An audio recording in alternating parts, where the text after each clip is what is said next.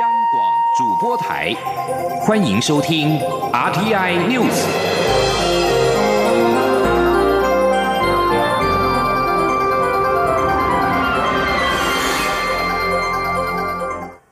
各位好，我是主播王玉伟，欢迎收听这节央广主播台提供给您的 RTI News 新闻。首先带您关注。美国副总统彭斯在华府智库威尔逊中心发表演说，直指中国透过支票外交夺取台湾邦交国以及压迫民主体制，呼吁国际社会与台湾交往，因为可确保台湾及区域和平。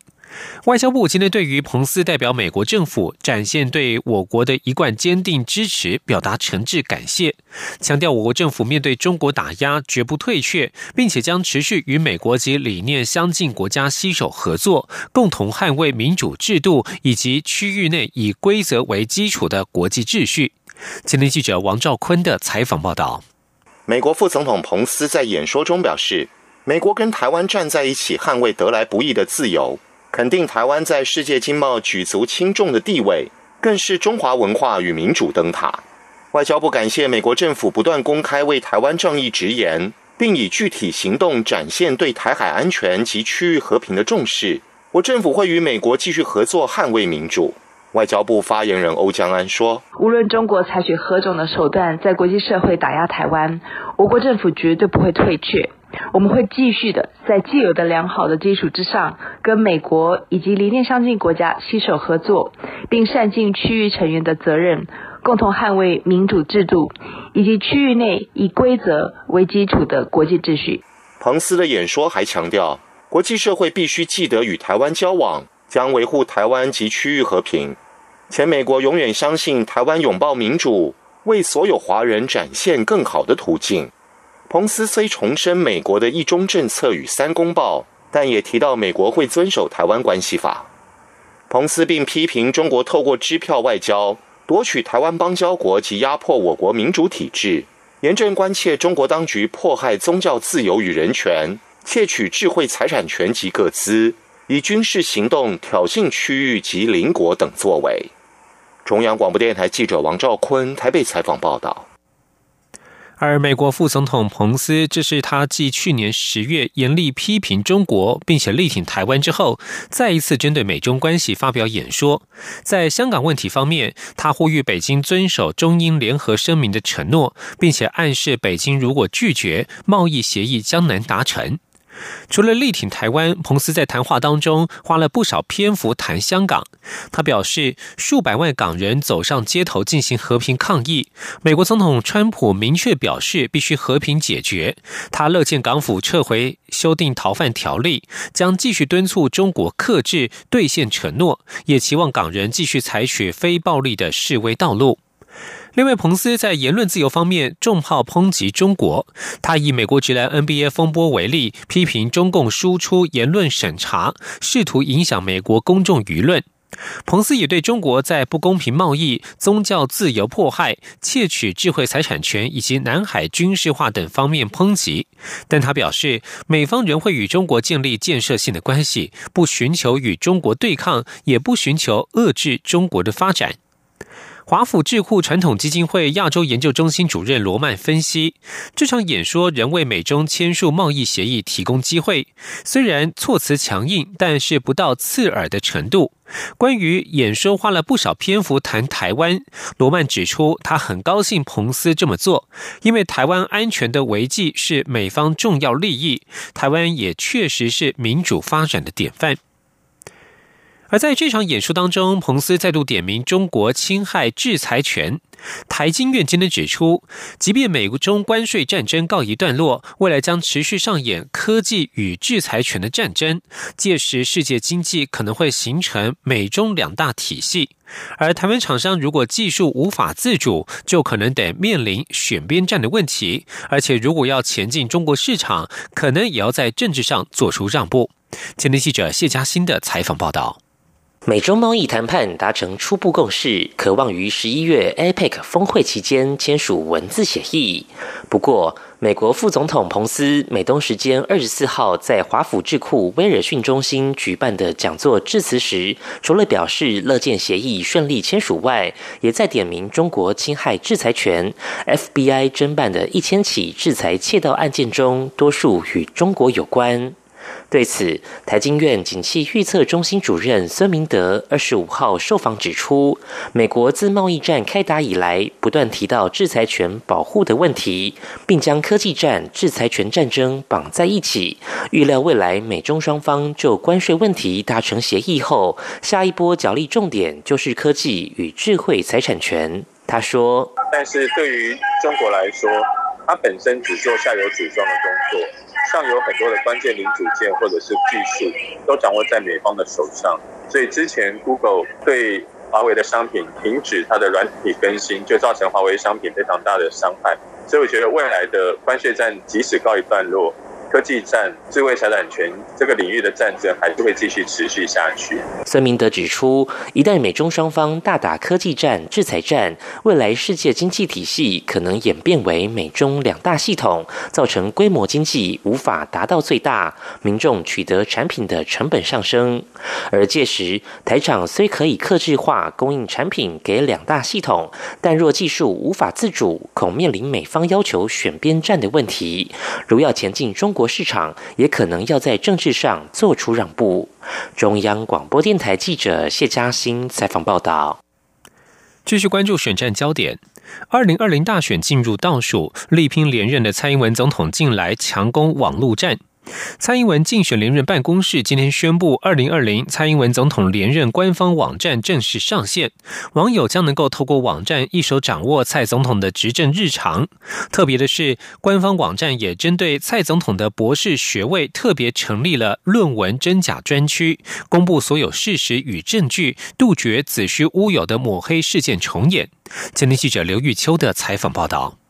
二零二零大选倒数不到八十天，选战节奏以及氛围也愈加紧凑明显。为加强与网友互动，强化空战能量，蔡英文总统竞选连任办公室发言人严若芳、廖泰祥二十五号召开记者会，宣布二零二零蔡英文总统连任官方网站正式上线，将以执政政绩大声说话，强烈展现连任气势。英粉们也能透过官网一手掌握总统的选举行程，或是小格募款等资讯。特别的是，为杜绝蔡总统的博士论文不断成为被攻击。的焦点，蔡办发言人严若芳指出，官网也针对蔡总统的博士学位特别成立了论文真相专区，公布所有事实与证据，让支持者更容易认清此一子虚乌有的抹黑事件。那所以我们在这一个网站上面特别又成立了一个论文的专区，那让我们全国的民众可以来看，说我们论文的真相，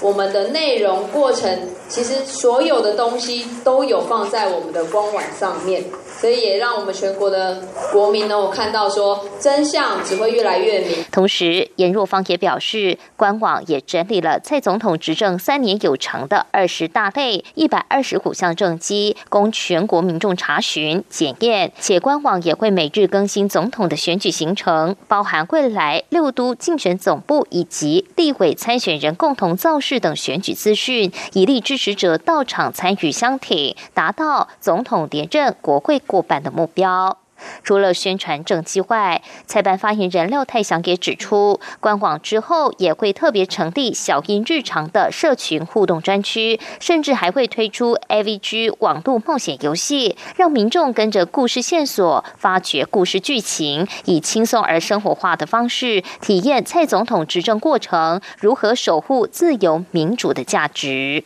中央广播电台记者卢秋采访报道。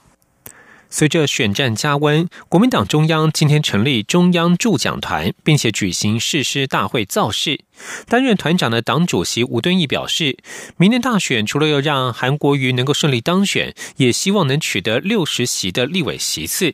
至于去年也是助讲团成员之一的立委王金平，这一次则是没有在名单当中。今天记者刘品熙的采访报道。国民党二十五号成立中央助讲团，并举行誓师大会造势。党主席吴敦义担任团长领军，包括连战、吴伯雄、马英九、洪秀柱、朱立伦等历任前主席都挂名荣誉团长。副主席曾永权、郝龙斌与胡志强等前任副主席担任副团长。六十五名成员含瓜国民党前政务官、党中央干部、不分区立委、部分直辖市议员、学者与名嘴。韩国瑜国政顾问团总召张善政、韩国瑜竞选总部副总干事周习伟也都是成员之一。其中引人注意的是，去年地方选举时也成立的中央助讲团，当时立委王金平名列其中，但这次并未被纳入团队，主要是因为王金平至今仍表示要参选总统到底。党中央认为，在王金平动向不明的情况下，不宜贸然将王金平列入副团长名单中。吴敦义致辞时表示，国民党在去年地方选举获得很不错的成绩，对于明年大选，国民党抱有极大的信心与奋斗的决心，希望总统参选人韩国瑜能够顺利当选，并能达到在国会取得六十席的目标。他说：“能够让我们中国国民党唯一提名的候选人韩国瑜能够顺利当选总统，其次。”我们也非常关心，第二张选票是立委区域，总共有七十九席。那么第三张选票是政党票，我们也盼望能够投给中国国民党，希望能够在选票当中有高比例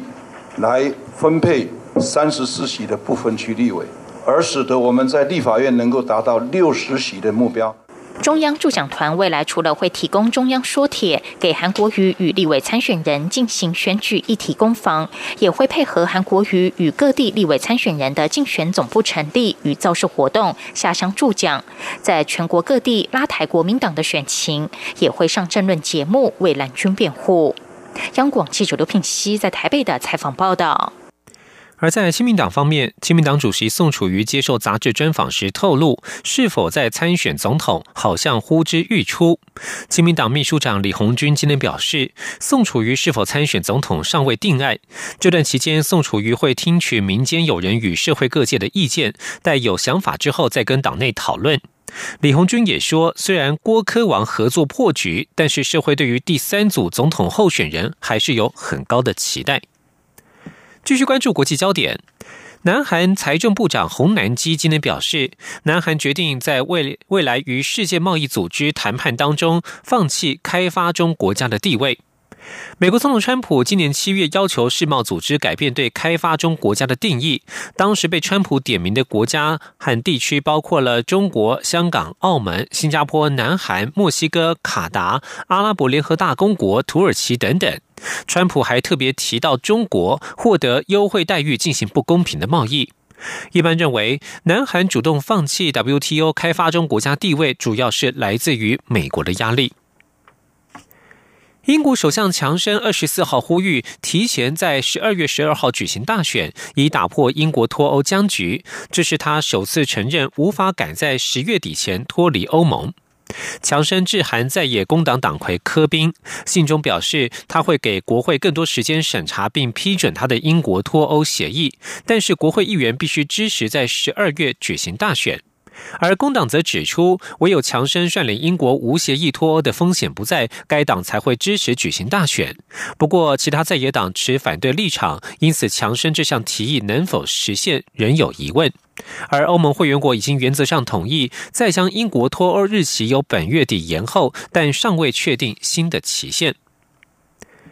位于英国伦敦东部的华特拉德工业园区，二十三号发现一辆冷冻货柜车上有三十九具疑似是中国人的尸体。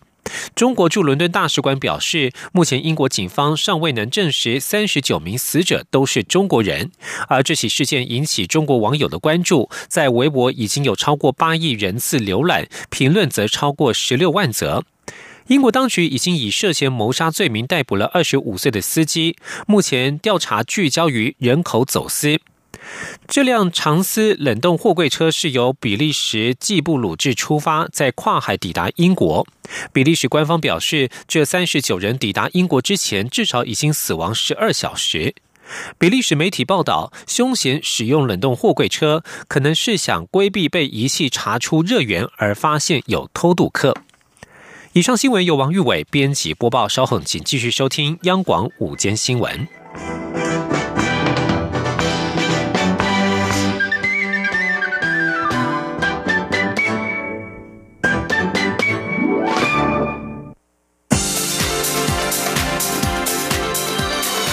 这里是中央广播电台台湾之音，欢迎继续收听新闻。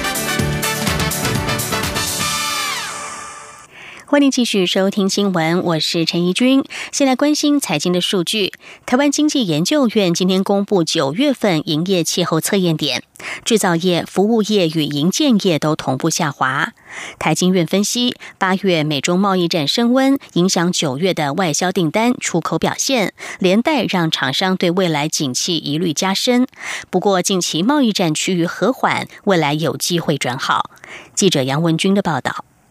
台经院二十五号公布九月制造业营业气候测验点九十四点六七点，较上月下降一点二七点，由上扬转为下滑。服务业为八十九点二三点，较上月下跌一点六七点，连续两个月下滑。营建业为九十七点九六点，较上月下跌二点四点，结束连续四个月的上扬，转为下滑。台经院景气预测中心主任孙明德分析，美中贸易战持续干扰全球景气。八月时，美国总统川普宣布全面加征关税，让紧张情势升温，连带九月外销订单、出口表现都不是很理想。尽管半导体接单表现依旧强劲，但部分电子零组件市场供过于求，传统产业表现依旧低迷，让厂商对未来景气疑虑加深。至于服务业，孙明德认为外需若疲弱，也会影响到内需表现。不过，贸易战近期和缓，加上外资归队，让股市表现不错，未来有机会转好。他说：“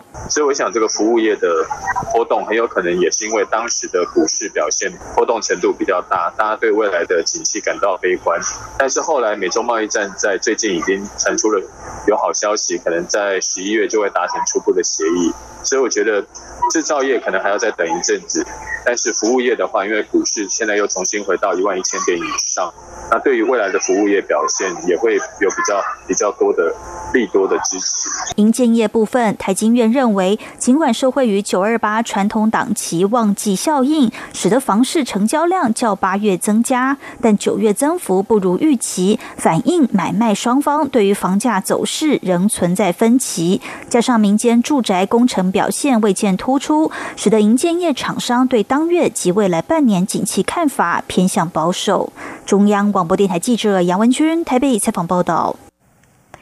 港女命案凶嫌陈同佳出狱之后，表达愿意来台受审，引发关注。有媒体报道，陈同佳可能会在三个月后台湾大选过后再来投案。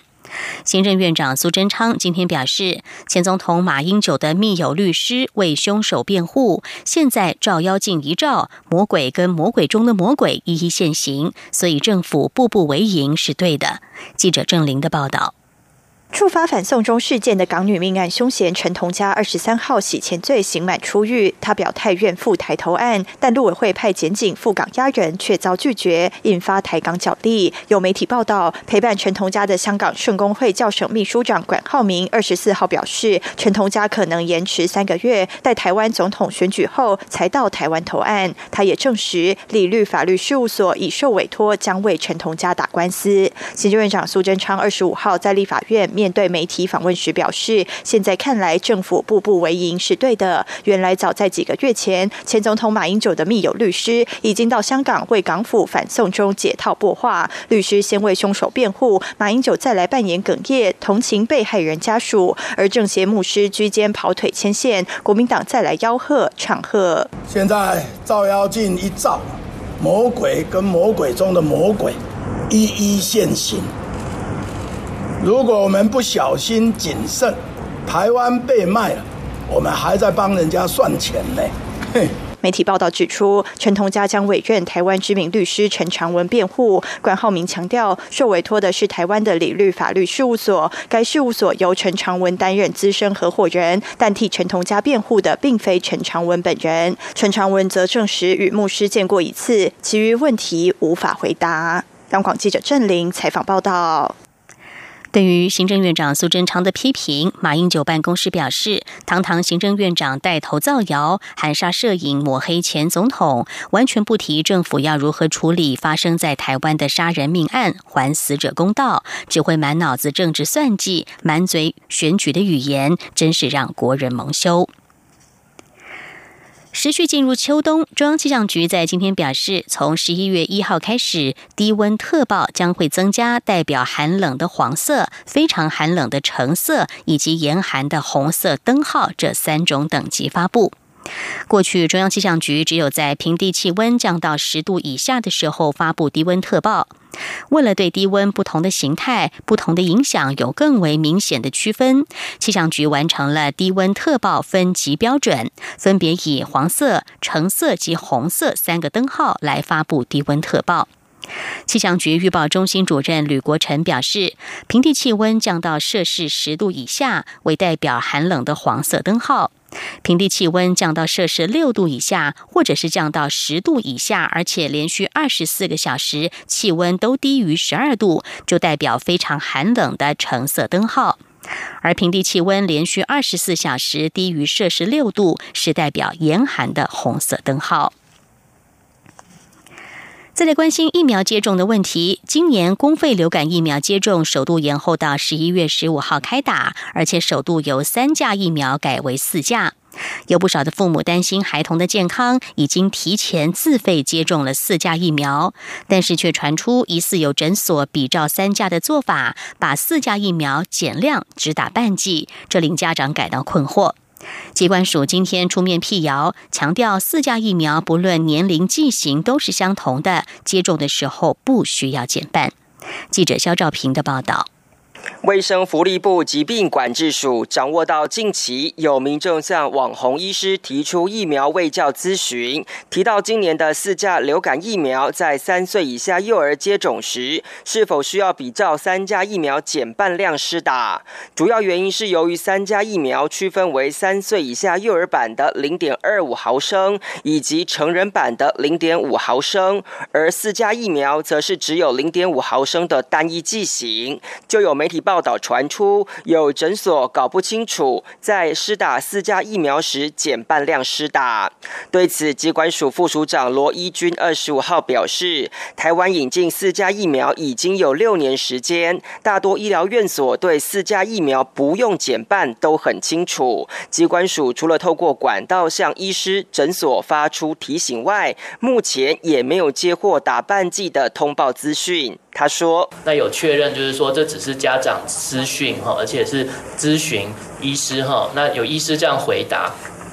呃，并没有发生说有真的减半的剂量这样子来施打在幼儿身上的情形哈。我们这边一九二二的专线呢，也没有接获民众来通报或者是来呃来提供这样已经已经打错或误打的一个状况。”机关署防疫医师邹宗佩解释，四价流感疫苗之所以不用减半剂量的原因，是因为在临床设计时就考量到三岁以下幼儿的免疫生成效果不比三岁以上孩童高，所以一开始就提高抗原量，相关剂量标准也通过食药署审查合可。且邹宗佩提醒，不论哪一种厂牌，只要有完整剂量，都会有保护力。他说。所有厂牌的流感疫苗，只要是当季的，在我们我们看来都是可互换，只要完整两次的接种和间隔四周以上，我们都认为是完成的，有完整的保护力。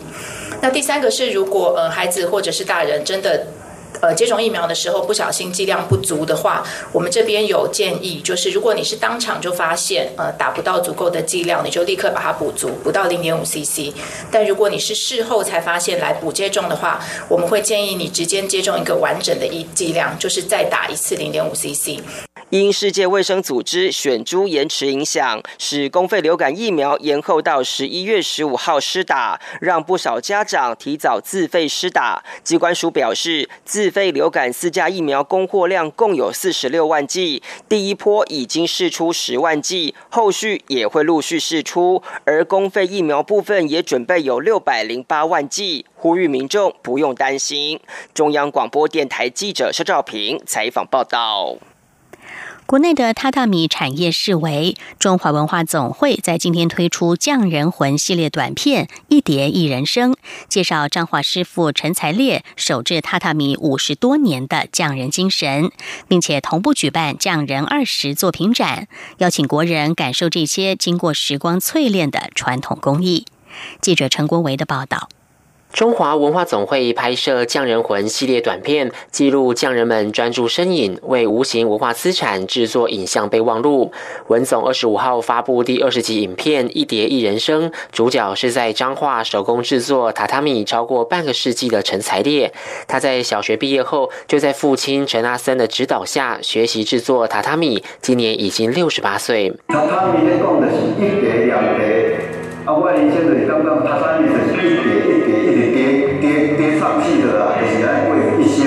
陈才烈坚持以传统稻草制作榻榻米，主要用台梗九号及十一号的稻草作为洗底材料，将压实干燥后的天然稻草适度裁切，再与以台湾灯芯草制成的席面手工缝合组装成一叠叠榻榻米。三十多年前哦，生意哦，哦，差足济，都会改来做，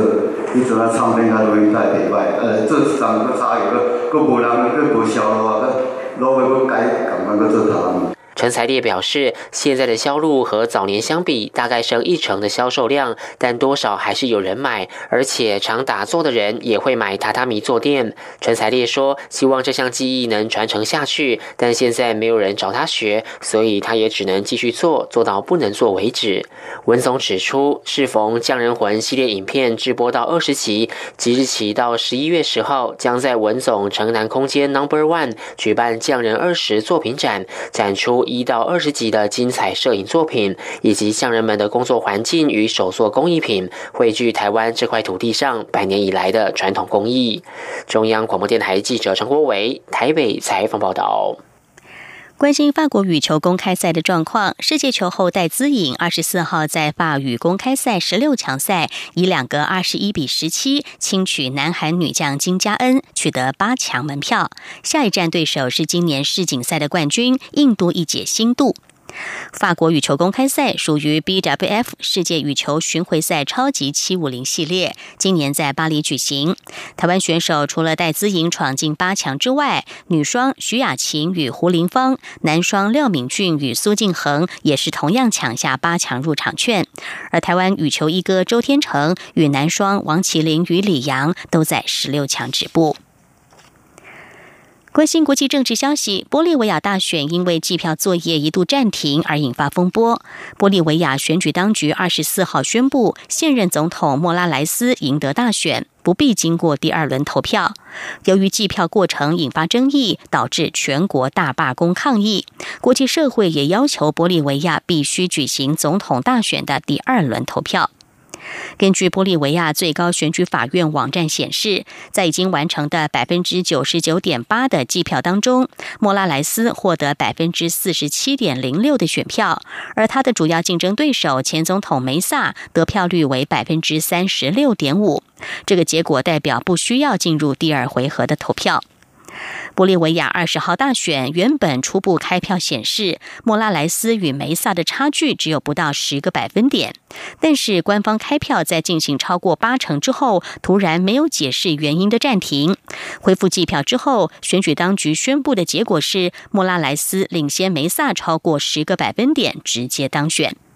在莫拉莱斯宣称赢得胜利之后，美国、巴西、阿根廷以及哥伦比亚都已经要求玻利维亚应该要举行第二轮的投票，以重建选举体系的可信度。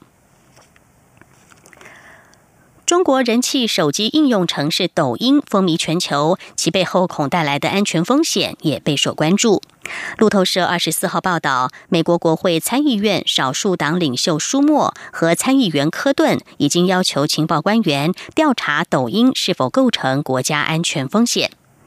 在二十三号写给代理情报总监马奎尔的信中，两位参议员关切这个短视频分享平台收集用户资料，以及美国用户能否看到中国审查制度下的内容。此外，信中也暗指抖音可能沦为外国具影响力活动人士的目标。参议员在信中表示，抖音光在美国就有超过一点一亿的下载量，是不容忽视的反情报潜在威胁。呼吁当局针对抖音收集用户定位的相关资料以及其他敏感个资展开调查。以上 T N News 由陈义军编辑播报，谢谢收听，这里是中央广播电台台湾之音。